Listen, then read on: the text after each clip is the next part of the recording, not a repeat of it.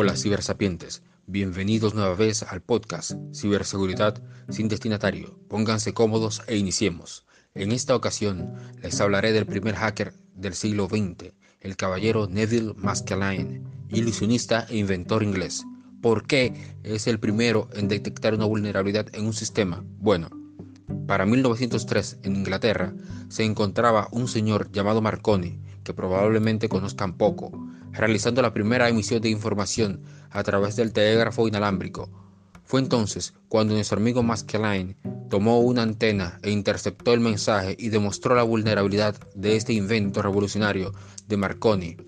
Me atrevo a decir que este fue sin dudas el primer man in the middle o hombre en medio, técnica hacking para interceptar mensajes entre el emisor y el receptor y el receptor.